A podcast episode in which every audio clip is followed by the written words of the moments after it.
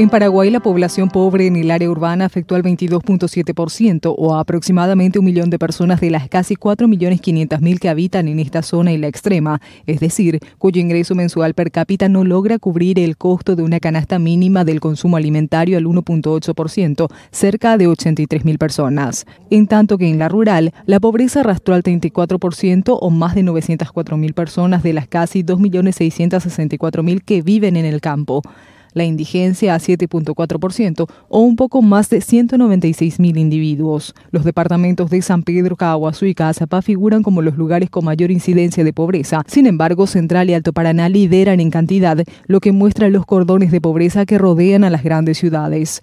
No obstante, es de destacar que la pobreza rural registró un leve aumento del 0.6%. Esta mínima variación refuerza el análisis realizado meses atrás por la consultora MF Economía acerca de que el campo actuó de refugio de los trabajadores que quedaron desempleados a causa de la pandemia, principalmente en los sectores de servicios y comercios. Muchos de estos empleados habían migrado de las zonas rurales a las urbanas en busca de mejores condiciones de vida.